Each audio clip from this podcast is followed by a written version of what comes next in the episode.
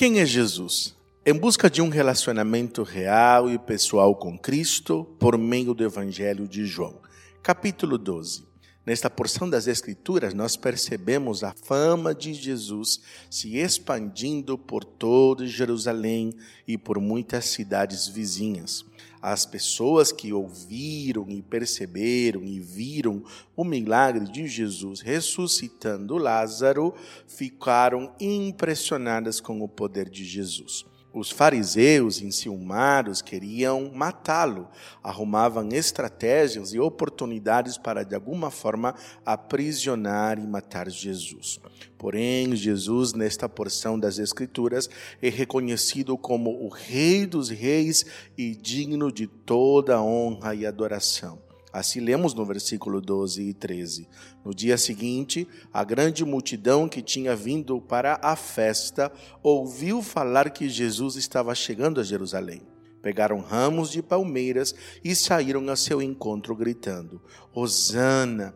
Bendito o que vem em nome do Senhor, bendito é o Rei de Israel. Sim, Jesus é rei e nós somos os seus súditos, ainda que as pessoas, quando declaravam estas coisas, tinham como expectativa um rei político, um rei de uma nação, um rei terreno, o reino de Jesus é diferente. E dentro deste reino, ele tem princípios que governam o mundo espiritual de forma tão distinta. Entre elas, Jesus se apresenta também como semente, como aquele que morre para dar muitos frutos. Assim lemos no versículo 23. Jesus respondeu: Chegou a hora de ser glorificado o Filho do Homem. Digo-lhes verdadeiramente que se o grão de trigo não cair na terra e não morrer, continuará ele só mas se morrer, dará muito fruto. Aquele que ama a sua vida a perderá, ao passo que aquele que odeia a sua vida neste mundo a conservará para a vida eterna.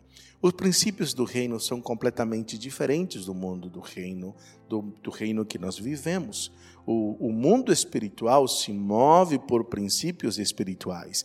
E um dos princípios espirituais que nós aprendemos é que quando nós morremos para o mundo, nós vivemos para Deus. Quando nós saímos das trevas, nós vivemos na luz e experimentamos as promessas do Senhor.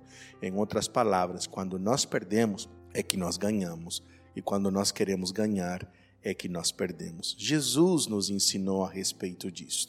Quando a morte sempre traz lugar, sempre dá lugar, aliás, à vida. É este princípio que nós aprendemos na própria vida de Jesus. Muitas pessoas não conseguem experimentar as promessas de Deus em sua vida porque elas não estão dispostas a morrer para o mundo e poder viver para Deus. Além do mais, esta porção das Escrituras nos apresenta e nos relembra que Jesus é Senhor. Assim diz o versículo 26: Quem me serve precisa seguir-me, onde estou, o meu servo também estará. Aquele que me serve, meu Pai o honrará.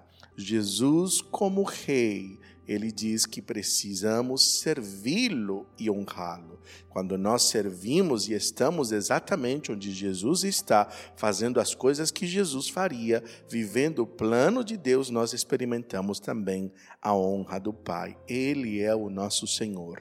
Nós não podemos dizer Jesus é o meu Senhor e ao mesmo tempo dizer não porque não e Senhor são palavras que não combinam. Além do mais, Jesus se apresenta como o nosso Salvador. Versículo 47 e 48 diz: Se alguém ouve as minhas palavras e não as guarda, eu não julgo, pois não vim para julgar o mundo, mas para salvá-lo. Há um juiz para quem me rejeita e não aceita as minhas palavras. A própria palavra que proferi o condenará no último dia. Jesus se apresenta como Salvador, mas ele afirma que as suas palavras, sim, também trarão juízo sobre as nossas vidas. A pergunta que fica durante a leitura deste capítulo: como as pessoas reagiram ou precisaram responder à mensagem de Jesus. Aqui você percebe duas reações. A primeira delas, que muitos deles, mesmo depois de Jesus terem feito tantos milagres, elas não creram nele. Isso aconteceu, diz a palavra, para que se cumprisse a profecia dada por Isaías, quando ele disse: Senhor, quem creu em nossa mensagem? E a quem foi revelado o braço do Senhor? Muitos não creram.